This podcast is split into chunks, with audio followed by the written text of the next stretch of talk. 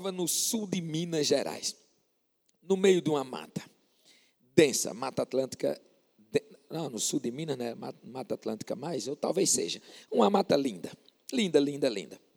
1996. Eu estava sozinho ali com mais dois colegas que estavam dormindo, eu era militar, nós estávamos guarnecendo um paiol de munições, que ficam sempre escondidos, e eu já tinha lido bastante a Bíblia, bastante a Bíblia, e naquele momento só eu e o nada, a não ser eu e a mata, digo, eu começo a meditar sobre minha vida e digo, vou entregar minha vida a Jesus. Vou entregar minha vida a Jesus, porque por mais bem sucedido que eu possa ser com minha competência pessoal, o meu projeto nunca vai ser o projeto perfeito para minha vida. Vou trocar de projeto. Entrego minha vida a Jesus, termino entrego de verdade, termino ano ali e venho para Recife. Quando eu venho para Recife, eu vou procurar então uma igreja para eu fazer parte. E quando eu procuro essa igreja para eu fazer parte, eu quero automaticamente servir. Servir. Naquela época não tinha esses caixinhas assim. Os caixas a gente construía e o trambolho pesava uns 30 quilos. E aí, como eu não sabia como era o esquema de igreja, eu perguntei a um colega que me levou para lá, e aí, o que é que eu faço? O que é que eu faço? Ele disse, rapaz, faz o seguinte, é, ajuda a gente a desmontar o som. Quando eu coloco o caixa no ombro com esse corpão grandão que eu tenho, aí uma pessoa espera eu guardar o caixa e chega para mim e diz, você não pode fazer isso. E eu disse, por quê? Porque você não é batizado. A gente ri, mas isso a gente herdou. Você não é batizado. E eu disse, ah, e, e não entendi. Ele disse, não, porque Aqui só pode, você só pode trabalhar na igreja depois que você for membro dela. E você só pode ser membro dela depois que você for batizado. Eu, não, não tem problema nenhum. Entrei na classe de batismo, fui com tudo. Nessa época eu tinha dinheiro sobrando. E aí eu vi que a igreja era muito pobre. Então, quando eu fazia minha feira, eu comprava 10 cestas básicas e deixava lá em casa. Eu dizia, bom, eu não preciso ser batizado para dar a cesta básica. Então, pelo menos aqui eu, eu, vou, eu vou servir. Mas servir na igreja só depois da classe, na época se chamava de catecúmenes. Ah, nome chique. Depois de dois meses e meio que eu fui batizado, aí eu me tornei membro dela. Aí sim, o ano foi terminando e eu recebi cinco cargos e no dia 1 de janeiro eu subi a plataforma cinco vezes porque meu nome foi chamado cinco vezes. Agora eu podia servir porque eu era batizado.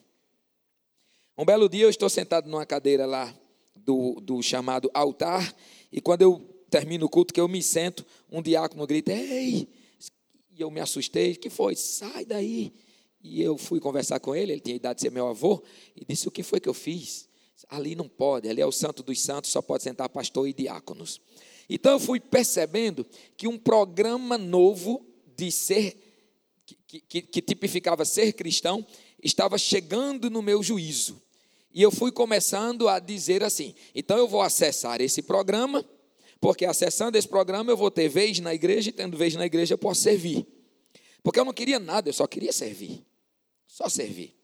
E aí acessei o programa.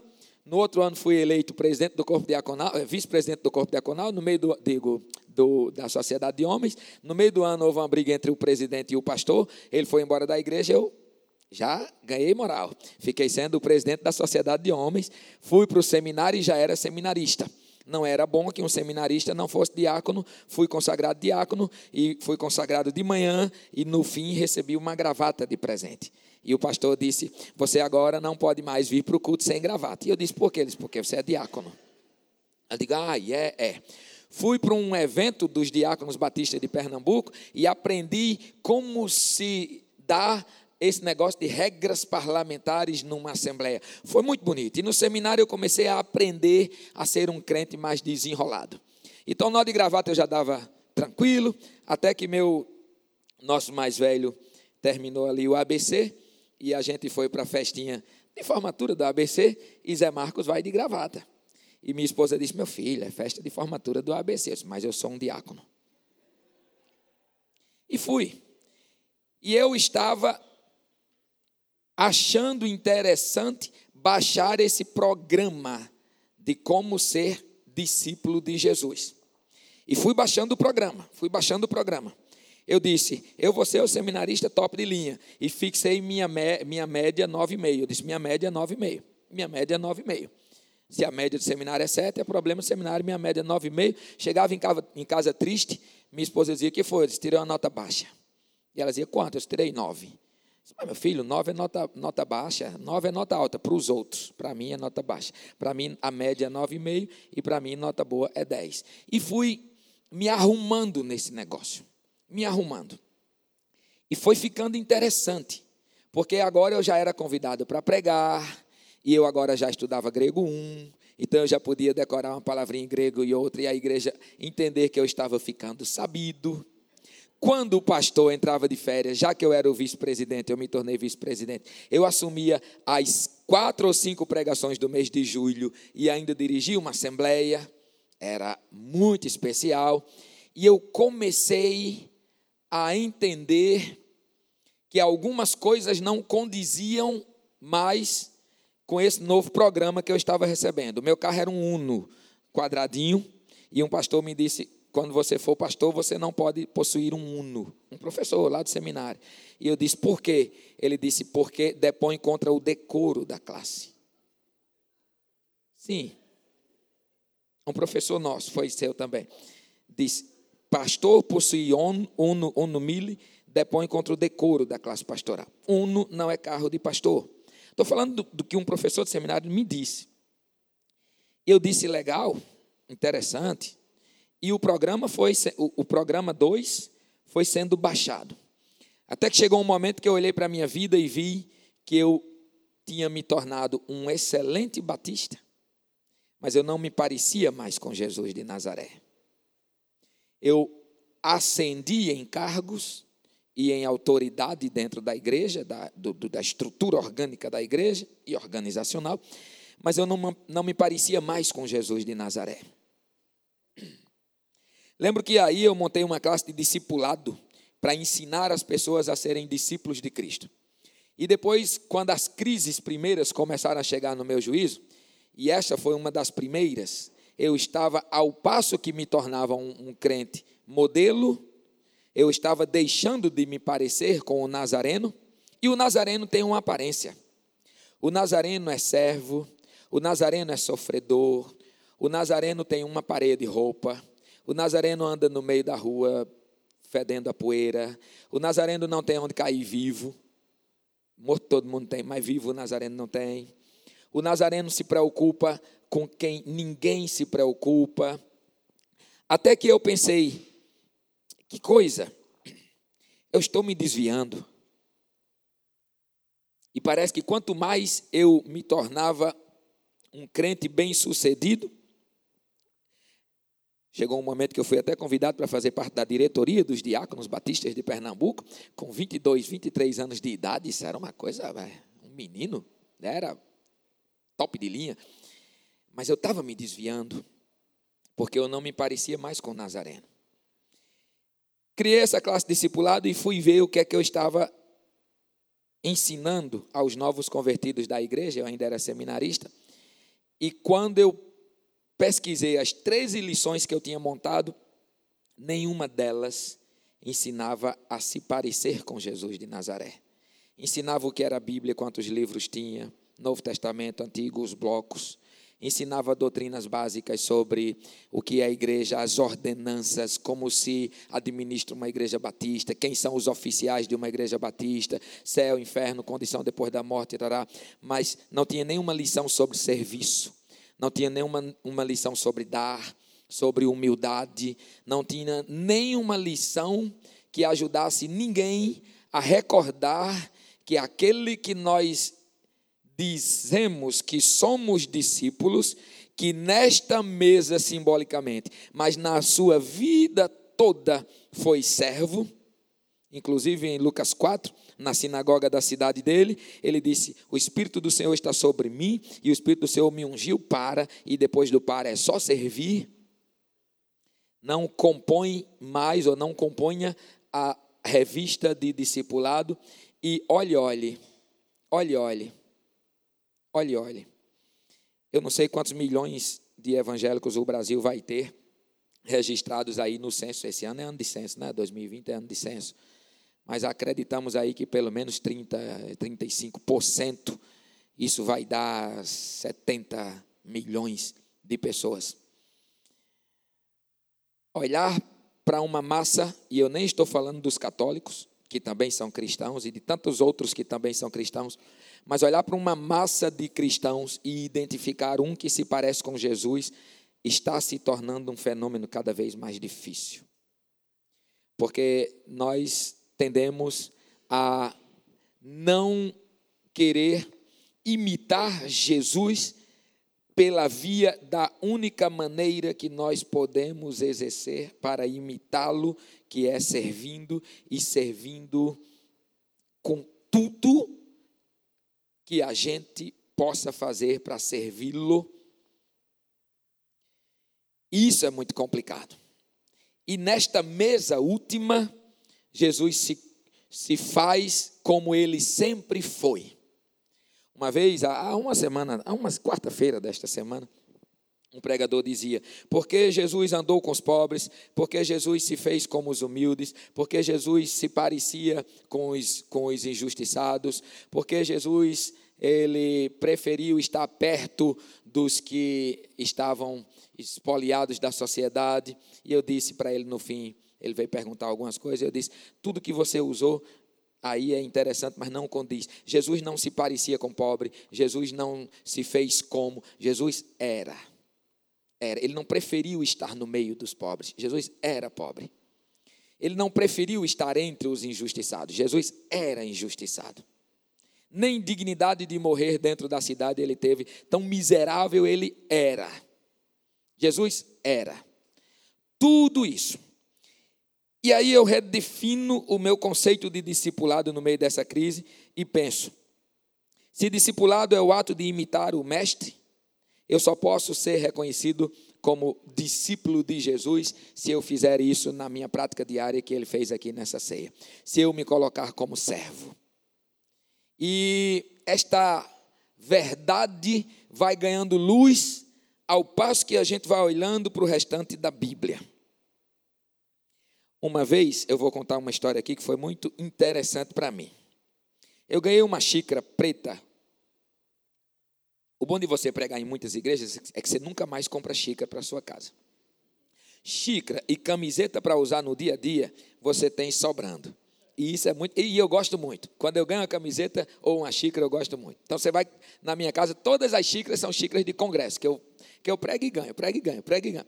E eu ganhei uma muito interessante, era preta com letra dourada. E tem poucas coisas mais parecidas com o luxo do que o preto com o dourado. O preto com o dourado combina bem, é chique, está na moda. Então eu ganhei, preto com dourado.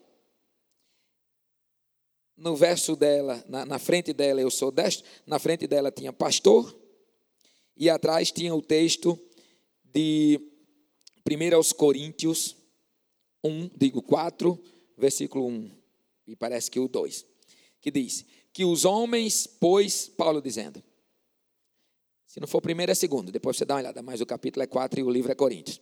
Que os homens, pois, nos considerem como ministros de Cristo. E na frente tinha pastor. Aí eu digo, ó, que negócio massa, né? Preto, dourado, chique, ministro. Ministro. O pastor é ministro. E ministro não tem a ver com servo. Você, apesar de que a palavra significa servo, mas se for em Brasília olhar quem é ministro de servo, você não enxerga nada. A palavra ministro e a palavra escravo são antônimos no nosso conceito, mesmo que sejam sinônimos no grego, mas no nosso conceito, contrário. E aí eu estava andando na rua, sim, e aí eu, o, o, o, a ordem de pastores me chamou para pregar num encontro dos pastores batistas aqui de Pernambuco. E Deus colocou no meu coração, prega esse texto. E eu disse, é, eu vou ver esse, essa expressão ministro, que eu tenho certeza que é diáconos, que é servo, ou então que é doulos, que é escravo, é alguma coisa assim. E eu disse, vou pregar sobre esse texto e, e, e vou ver aí o que é que Deus vai falar. E fiquei com esse texto no juízo, que os homens não considerem como ministros, ministros, ministros, ministros, mesmo sabendo que ministro é servo. Estava andando nas ruas de Coqueiral e escuto um sujeito me chamando: Ministro, ministro. Eu disse: Deve ser eu, né? Em Coqueiral não tem ministro, então deve ser eu, mas eu não vou olhar, não. Vou deixar ele chamar mais para ver. Aí ele: Pastor, pastor. Aí eu disse: Não, mas deve ser eu mesmo. Mas eu vou esperar mais. Aí ele, pastor Marcos. Aí eu digo: Bom, agora eu não posso não olhar. Aí eu olhei para trás, ele veio, ah, peraí. Aí, peraí, varão, não sei o quê. Tarará. E a gente foi conversar. E eu já estava com esse negócio de ministro no juízo. Então eu fui olhar o texto em grego. Você vai pregar para pastores, para pastores é bom dar uma olhadinha no grego, que eles gostam desse negócio. Aí, dei uma olhada no texto em grego, quando cheguei lá, me frustrei. Não tinha nem nenhum, nenhum verbete, nenhuma expressão que eu já conhecia como servo. Não tinha diácono, não tinha doulos, que aqui nesse é doulos, que é escravo. Diácono é servo. E eu disse, rapaz, e agora? Tinha uma palavra que eu não conhecia, ruperetas. Eu digo, meu Deus, que palavra bonita. Será que esse negócio é ministro mesmo, hein? Será que é um negócio que é top de linha e que os homens devem nos considerar como top de linha da sociedade? E agora, se for isso, minha tese se acabou que eu vou dizer para os pastores. E fui estudar o que eram ruperetas na sua etimologia. E fiquei encantado com aquilo. Quando o escravo doulos, doulos não prestava mais para nada. Quem já assistiu o filme aqui romano vai saber do que eu estou dizendo. Não prestava mais para nada. Quando ele já estava muito doente, ou já estava muito velhinho, ou era muito ruim, então ele ia para dois destinos: ou para as galés, ou para as minas. Aqueles navios, aqueles navios de guerra, ou para as minas. Então eles iam remar os navios de guerra ou iam para as minas. O Ruperetas era um remador, então já não era, era um escravo, mas não era um escravo de mina, era um remador. E aí eu fui estudar mais. Quando aquele escravo ruim não aguentava mais a lida da rema de um navio de guerra, então ele era mandado para um navio pequeno, que era chamado trireme que era um naviozinho que pegava as coisas na praia e levava para as grandes embarcações que não chegavam até a praia. Então ele era montado por três remadores que já estavam na beira da morte, três escravos que já estavam à beira da morte. O primeiro menos ruim, o segundo intermediário e o mais doente, o mais fraco, aquele que o próximo estágio era a cova, era o terceiro, remaria o terceiro remo, o terceiro par de remos. Eu já fiz estágio de navegação e realmente os mais fortes a gente bota na frente e os mais fracos a gente bota atrás. O nome daquele escravo que pegava o terceiro par de remo, que depois dali era cova, que ele era um lixo, que ele era uma porcaria, era Ruperetas. Ele era o Ruperetas, ou seja, o escravo dos escravos, dos escravos, dos escravos. Ou o servo do servo, dos servos, dos servos. Em todo tempo, a gente vai enxergando a Bíblia, nos confrontando com a verdade que diz que a única maneira de eu ser imitador do Mestre é eu sendo servo. Repare aqui o que diz o versículo 15, que eu disse, esse é importante. Ele diz: Porque eu vos dei o exemplo, para que, como eu fiz, vocês façam o mesmo. Jesus foi o maior exemplo de tudo. E aí eu disse: tá bom, Senhor, então eu quero te servir. Eu quero te servir, porque te servindo é que eu sou parecido com Jesus. Te servindo é que eu sou parecido com Jesus e de outra forma eu não sou. E eu comecei a buscar maneiras de servir a esse Deus e de fazer a igreja servir a esse Deus. Fazer a igreja servir a esse Deus, servir a esse Deus, servir a esse Deus, até que logo depois eu me torno pastor e vou pastorear a Igreja Batista em Coqueiral. Em 2005, em 2005, em 2006, acontece um fenômeno muito interessante comigo. A gente tinha derrubado o templo em 2004,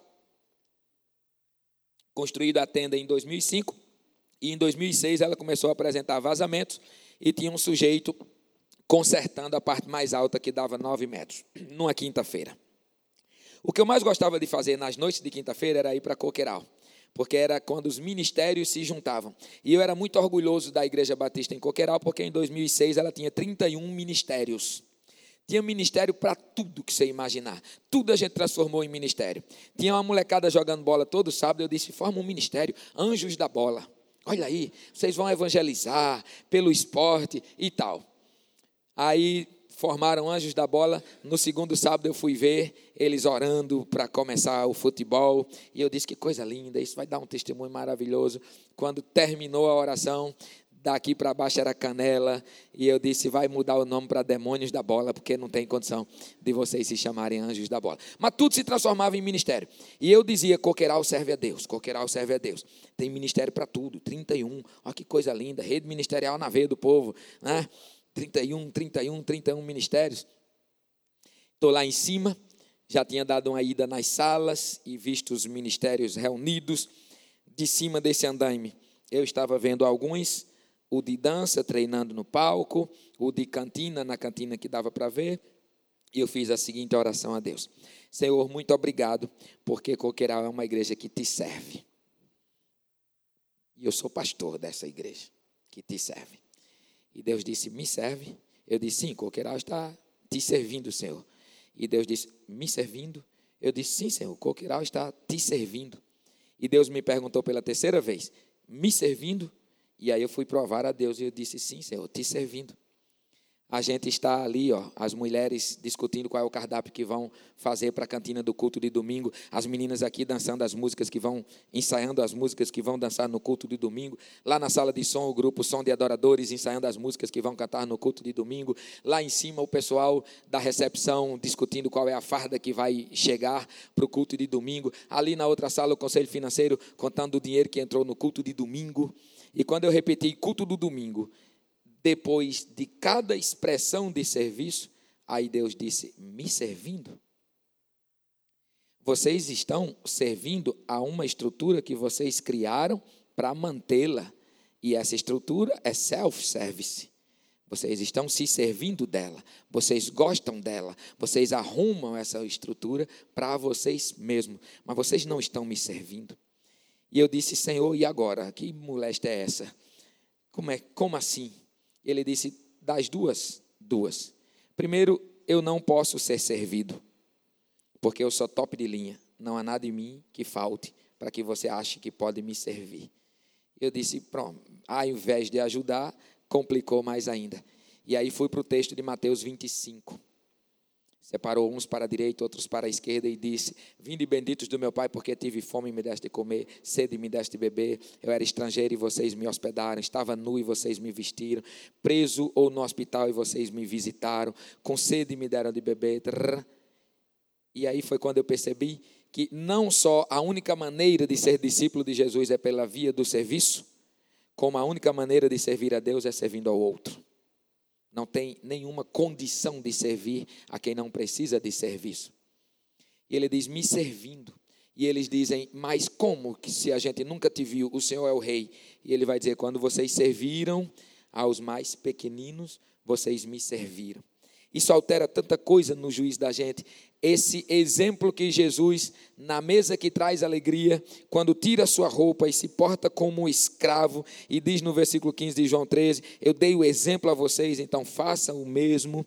E toda essa categoria religiosa que vai nublando a nossa visão sobre o que Deus espera de nós até que escamas vão descendo dos nossos olhos e a gente vai vendo que ou a gente se porta como quem morreu para si mesmo e serve ao outro, entrega a sua vida para o outro, e esse outro tem uma preferência, esse outro tem uma preferência, esse próximo tem uma preferência, esse próximo não é preferencialmente quem está aí do seu lado na sua cadeira. Não que a gente não sirva uns aos outros, a Bíblia tem essa expressão uns aos outros no Novo Testamento mais de 40 vezes, mas ele não é necessariamente esse próximo. Esse próximo é um desconhecido à beira da estrada. Esse próximo é um que estava nu, que a gente não sabia quem era, com fome, com sede e tudo mais. Hoje eu tive o prazer de quase depois de cinco anos vir aqui para a Praia de Boa Viagem, porque hospedei na minha casa um mineiro, e mineiro, coitado, né?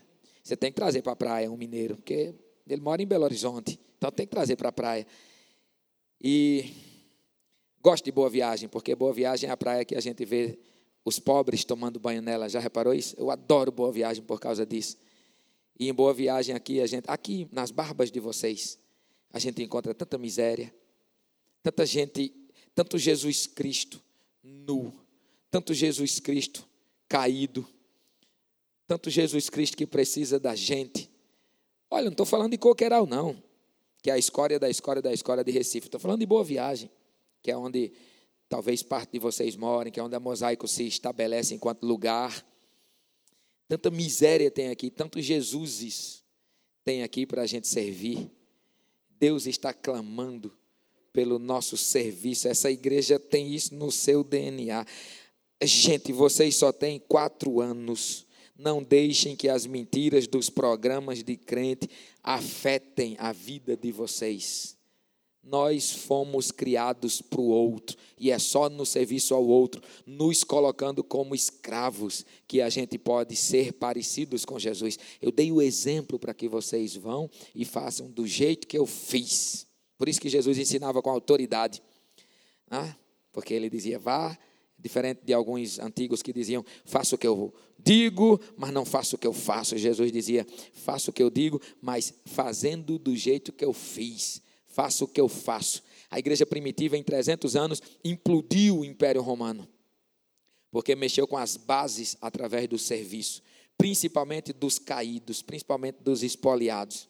Todos merecem ser servidos, mas uns precisam mais do que os outros, e nós somos ricos em tudo nós somos ricos, porque Jesus nos enriqueceu em tudo, de dinheiro que a gente tem para comprar as roupas que a gente tem agora, até a consciência de que o projeto de vida nosso é o de Jesus. Então a gente não tem opção. Uma vez uma pessoa me convidou para pregar sobre ação social e disse que era porque a igreja de Coqueiral gostava de fazer ação social. Ninguém gosta de servir.